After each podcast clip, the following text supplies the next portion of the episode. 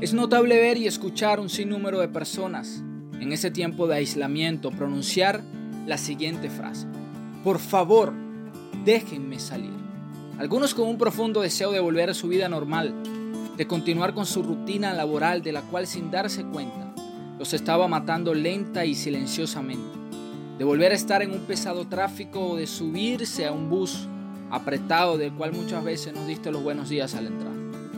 Y es que estabas tan acostumbrado a tu estilo de vida, enfocado en el deseo de hacer dinero y de cumplir tus sueños, que habías olvidado los pequeños detalles que nos da la vida. Aquellos que en realidad son los que te hacen grande. Es por esta razón que me detuve a pensar en lo siguiente, y es que déjenme salir es el grito desesperado de aquel que no se ha dado cuenta que en su hogar se encuentra lo más importante. Déjenme salir es la ruta de escape para aquel hombre y aquella mujer que se enfrentaron a que su relación matrimonial no era lo que en realidad ellos pensaban. Déjenme salir es el deseo de aquel joven que quiere huir de sus responsabilidades porque sabe que en realidad no está honrando a sus padres como ellos se lo merecen. Y es que olvidamos que Dios nos dio unos padres para honrar y valorar. Una esposa para amar y respetar, unos hijos para que comprendiéramos lo que es amar con entrega que Dios nos permitió vivir este tiempo en casa para reflexionar y valorar lo que en realidad es significativo para nosotros.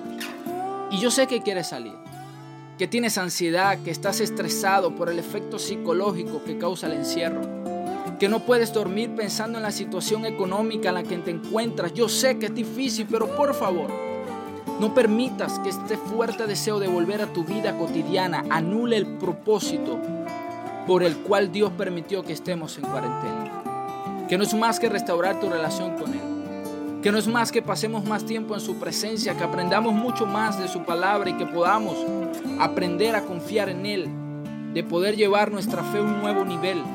Aun cuando las noticias anuncian que la economía del mundo está totalmente colapsada, tengamos la plena seguridad que a sus hijos no le faltará nada y cuando llegue el tiempo de salir, que sé que llegará pronto, será el momento de brillar y demostrar la mejor versión de ti.